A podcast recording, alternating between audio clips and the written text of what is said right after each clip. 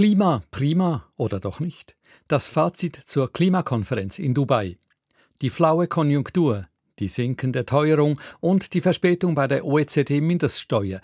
Diese Themen bespreche ich in der Wirtschaftswoche mit dem Ökonomen und Publizisten Rudolf Strahm. Mein Name Klaus Bonanomi. SRF 4 News, die Wirtschaftswoche. Rudolf Strahm, das ganz große Thema diese Woche war natürlich die Weltklimakonferenz in Dubai. Die Weltgemeinschaft ruft alle Staaten auf zur Abkehr von den fossilen Brennstoffen, aber es gibt nicht einen konkreten Fahrplan für einen Ausstieg aus Öl, Gas und Kohle. Wie lautet Ihr Fazit? Kurz, ist das Glas halb voll oder halb leer oder meinetwegen das Ölfass halb voll oder halb leer? Ich glaube, es kommt auf die Brille an. Man kann das verschieden beurteilen. Man kann vom Ziel der Klimapolitik her nicht befriedigt sein. Auf der anderen Seite war doch diese Konferenz ein wichtiger Beitrag weiter in Richtung Bewusstsein für alle Staaten, dass der Klimaschutz ein Weltthema ist, mhm. ein State of the Art, selbst eben auch der Ölstaaten. Was offensichtlich ein Fortschritt ist, ist, dass man sich geeinigt hat, jetzt weltweit über die Messmethoden des CO2. Das mhm. muss man ja mhm. umrechnen. Man kann nicht einfach bei den Kaminen messen. Mhm. Und da mhm. hat man das jetzt vereinheitlicht. Und äh, das Versprechen ist jetzt bis äh, 2030 eine Verdreifachung der erneuerbaren mhm. Energien, mhm. eine Verdoppelung der Energieeffizienz. Insgesamt kann man sagen, es ist vielleicht jetzt weniger auf die Lebensstildebatte hinausgelaufen. Es ist rationaler geworden, technologischer, wirtschaftsbezogener auch. Ein deutscher Spezialist äh, hat gesagt, das ist der Wechsel vom Kirchentag zur Technikmesse. ja, ein schönes Bild. Eben, es kommt darauf an, welche Brille man anzieht. Auch Sie haben zwei Brillen, eine des Naturwissenschaftlers. Sie, sind, Sie haben in Chemie doktoriert, andererseits waren Sie auch Politiker. Also Sie kennen natürlich auch die Schwierigkeit, äh, wissenschaftliche Erkenntnisse dann auch politisch umzusetzen. Reichen denn diese Beschlüsse nun, um an diesem, an diesem 1,5 Grad Klimaziel festzuhalten? Sind wir da noch auf Kurs?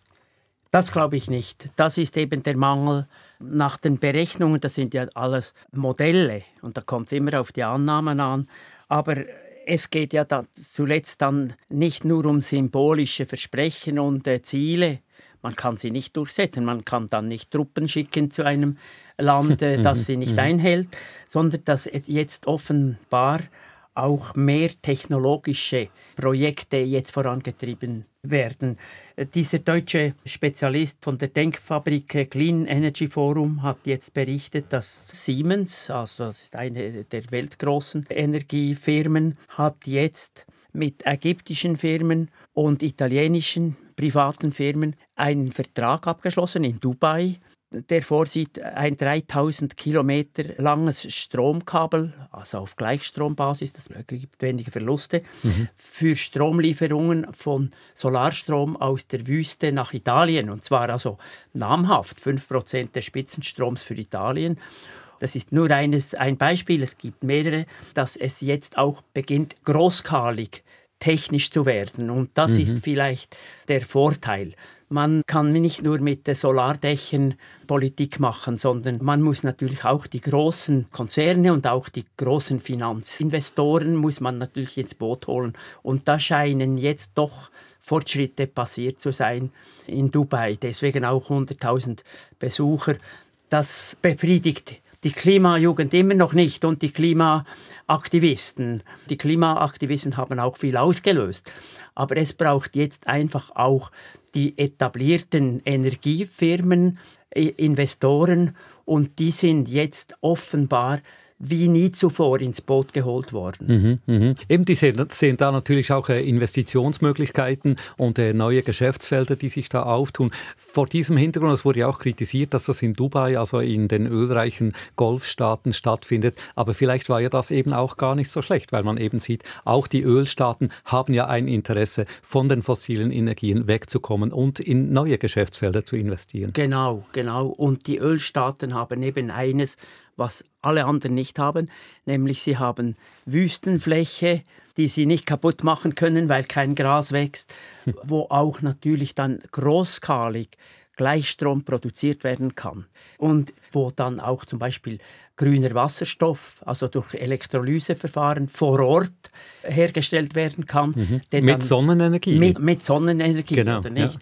Und bei der Elektrolyse braucht es eben auch Gleichstrom und der kommt von den Solarzellen. Mhm. Also es sind da einige Chancen, wenn sich das jetzt auch natürlich geopolitisch beruhigen würde, sind da einige Chancen, die zum Beispiel im Sahel und in den Golfstaaten auch realisiert werden können. Mhm, mh. Aber andererseits, wenn wir sehen, der, der CO2-Ausstoß weltweit steigt immer noch. Kohle, das wurde gerade äh, geschrieben von der Internationalen Energieagentur, wird auch 2024 nochmals wachsen. Eigentlich der schmutzigste Energieträger. Also sind das nicht einfach mal äh, schöne Absichten und die Realität sieht anders aus? Ja, die Realität sieht jetzt noch anders aus, besonders auch in Deutschland, oder? Fast ein Drittel des Stroms kommt wieder von Kohlekraftwerken in Deutschland. Der CO2-Ausstoß wird etwa bis 2030 noch steigen, auch in China, und dann stabilisieren und dann zurückgehen. Und man muss eben in, in diesem Bereich mit Jahrzehnten rechnen. Ich meine, auch das bisherige Energiesystem ist in, in Jahrzehnten aufgebaut worden. Und da sind möglicherweise diese apokalyptischen Szenarien, die nur Angst machen, nicht hilfreich. Mhm, mhm. Rudolf Traum, ganz ein anderes Thema. Kommen wir doch äh, in die Schweiz. Wir haben die Konjunkturprognosen fürs nächste Jahr gelesen vom SECO, von der KOF, der Konjunkturforschungsstelle der ETH Zürich. Rund ein Prozent, vielleicht ein kleines bisschen mehr gibt es fürs kommende Jahr oder wird da prognostiziert. Ist das realistisch aus Ihrer Sicht? Ja, ich denke schon. Also ein Prozent BIP-Wachstum, aber keine Rezession wie in Deutschland prognostiziert ist. Schon in diesem laufenden Jahr, das jetzt ausläuft, war das Wachstum etwa 1%.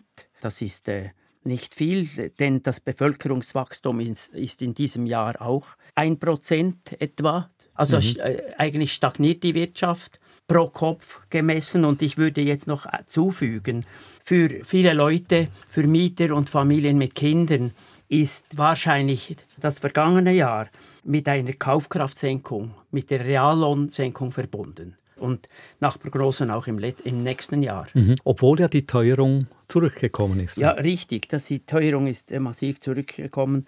Da erleben die Ökonomen, und das ist ja jetzt gerade auch eine Diskussion unter Ökonomen, unerwartet einen Sturz der Inflationsraten. Noch im Februar dieses Jahres war die Teuerung in der Schweiz 3,3 Prozent. Und man sagte immer, das ist hartnäckig, das ist klebrig, das wird lange dauern. Und mhm. heute ist sie 1,4 Prozent. Also von 3,3 mhm. auf 1,4 Prozent halbiert. Also ein richtiger Sturz. Ähnlich in Amerika und in der EU. Ich möchte erinnern, vor anderthalb Jahren war das Niveau dort 8, 9 Prozent und jetzt bei 3. Und das führt jetzt schon zu einer Diskussion. Weshalb ist das so schnell gegangen? Und was denken Sie? Es gibt zwei Schulen. Die einen sagen, ja, Inflation kommt von der Geldmengen Effekte. Oder? Und diese orthodoxe Schule des Monetarismus, die haben ja gesagt, schon seit zehn Jahren, das wird dann Inflation bringen und so und haben gefrohlockt, dass jetzt ihre Theorie stimmt. Und die andere Seite war, das war auch meine Meinung immer, diese Teuerung war angebotsorientiert. In der Wirtschaftswochen habe ich mehrmals gesagt, man kann diese Teuerung, die angebotsorientierte Teuerung, nicht mit der Geldmenge und mit Zinsen steuern. Und zwar hieß das erstens die Energie, Erdöl, Benzin, das Gas besonders noch. Strom auch. Strom ja. auch jetzt, ja, das mhm. kommt zum Teil erst kommt noch. Erst, ja. Und zweitens aber auch die Lieferkettenprobleme. Also eine Zeit lang hatte man einfach zu wenig Computerchips. Dann konnte man auch nicht mehr Waschmaschinen herstellen oder äh, Pharma-Halbfabrikate aus Asien vor allem. Und diese Verknappungen haben dann natürlich schon einen Inflationseffekt gebracht. Jetzt hat sich das normalisiert und siehe da, die Teuerung geht zurück. Es war also nicht die Geldmenge, die ist nämlich immer noch enorm groß im Vergleich zu früheren Jahren und Jahrzehnten. In der Schweiz hat natürlich noch die Frankenaufwertung geholfen, die Teuerung aufzufangen. Das zahlen allerdings mhm. die Exporteure. Die haben nämlich jetzt müssen 15% äh, billiger exportieren als vor zwei Jahren, nicht wahr? Mhm. Mhm. Einiges kommt noch auf, auf, uns zu. Die Erhöhung der Zinsen führt ja zur Erhöhung des Referenzzinses bei den Mieten. Und die erste Referenzzinserhöhung von diesem Sommer, die schlägt jetzt erst im Oktober und November durch. Und die Referenzzinserhöhung, die jetzt vor zwei Wochen bekannt gegeben worden ist, die schlägt erst im März des nächsten Jahres durch. Da hat natürlich die Nationalbank mit ihrer Zinspolitik jetzt auch zu diesem zweiten Rundeneffekt der Teuerung geführt. Es wird ja sogar diskutiert, war es noch nötig, jetzt nochmals die Zinsen so hoch zu halten. Ich glaube, insgesamt braucht es eine Überprüfung der Modellrechnungen.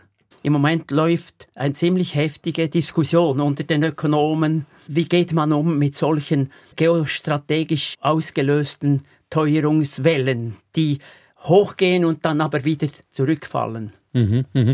Man hat es ja fast synchron gesehen am Donnerstag, dass Fed in den USA, die Bank of England, die EZB und auch die Schweizerische Nationalbank haben gesagt, äh, keine weiteren Zinserhöhungen und zum Teil sogar äh, erste Zinssenkungen in Aussicht gestellt. Muss man denn nicht sagen, rückblickend gesehen, die haben alles richtig gemacht, also Zinsen erhöht, Inflation ist mhm. runtergekommen und jetzt äh, Zinsen stabil oder möglicherweise sogar senken? Ja, ich glaube, die amerikanische Notenbank und auch die Engländer, die sind halt recht pragmatisch. Noch vor einem Jahr hieß es, das ist ein langfristiges, klebriges Phänomen, das wird dann zweit- und dritte Rundeneffekte bringen, eine Lohnpreisspirale und so weiter.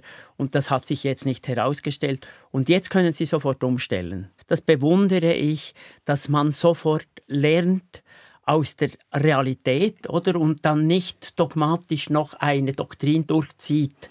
Eigentlich ist das gut für die Weltwirtschaft, dass jetzt die Zinsen zurückgehen, um auch eine Rezession zu verhindern, auch natürlich im Blick auf die amerikanischen Wahlen.